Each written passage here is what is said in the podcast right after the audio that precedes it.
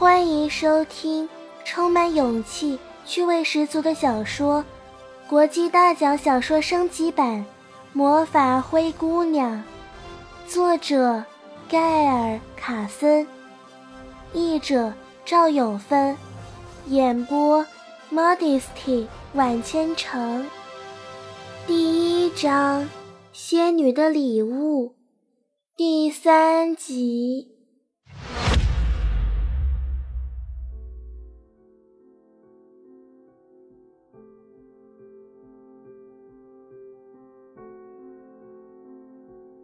我将近十五岁的时候，妈妈和我受了风寒。曼蒂为我们熬了她特制的药汤，里面有胡萝卜、韭菜、芹菜和独角兽尾巴的毛，药汤的味道可口极了。可是我们母女俩都讨厌看到漂浮在蔬菜旁边的一根根长长的黄白色的毛。既然父亲不在福瑞镇，于是我们母女俩一起坐在妈妈的床上喝汤。要是他在家的话，我根本不可能待在爸妈的房间里。他不喜欢我在靠近任何他的地方。照他的说法是，我只会碍手碍脚的。我望着曼蒂的背影，再看看那碗有尾巴毛的汤，尽管我愁眉苦脸的。仍不得不小口小口喝着，因为曼蒂说非喝不可。我等汤凉了再喝。妈妈说，等曼蒂离开房间之后，她先把尾巴毛拿掉了才喝。喝完了汤，她再把尾巴毛放回空碗里。第二天，我的病就好了，妈妈的情况却变得更糟了，严重的既不能吃。也不能喝。他说，他喉咙里仿佛有一把刀，脑袋像是有人在用力敲着。为了让他过好一些，我把凉凉的布放在他额头上，还讲故事给他听。我讲的不过是那些人人耳熟能详的老掉牙的仙女故事，然后把内容东改改，西改改。不过偶尔也把妈妈逗笑了，只是每次一笑，就引起她一阵咳嗽。曼蒂赶我上床睡觉之前，妈妈吻了我。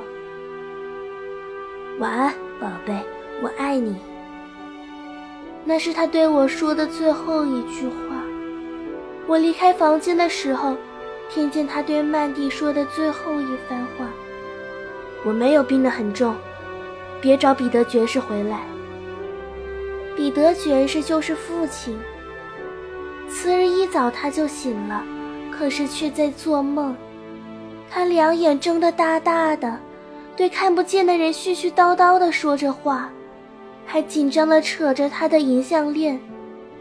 可是对当时在房间里的我和曼蒂两人，他却什么也没说。我们的男仆纳森请来了医生，那医生马上把我从妈妈身边赶走了。我们的走廊空荡荡的，我顺着走廊一直来到螺旋楼梯前面往下走，脑中仍记得妈妈和我滑下栏杆的时候。如果旁人在的话，我们母女俩就不会这么做。我们得端庄一点儿。他会这么轻声说道，同时以格外庄重的姿态步下楼梯。这会儿，我便跟在他身后，模仿他的模样，一边还努力抗拒我天生的笨手笨脚，和他一起高高兴兴地玩这个游戏。可是每当我们独处的时候，我们宁可大声吆喝着一路溜下栏杆，然后又跑上去再溜一次，还有第三次。第四次，走到楼梯底下的时候，我把我们那沉重的大门拉开，然后一溜烟儿来到外面明亮的阳光下。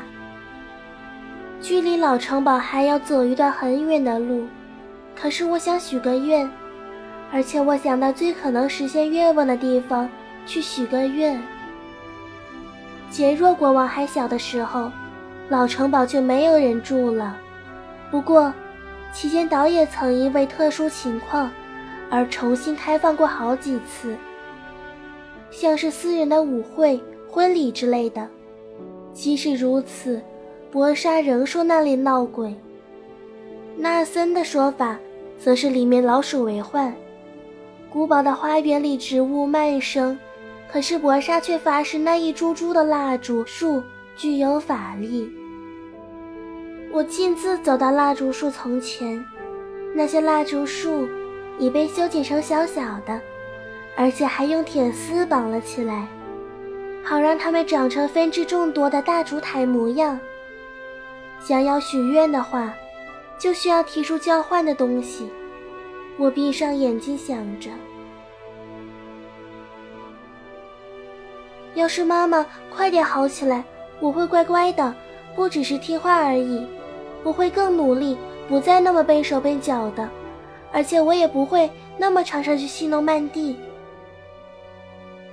我并没有以母亲的性命作为交换，因为我压根儿就不相信她已经快死了。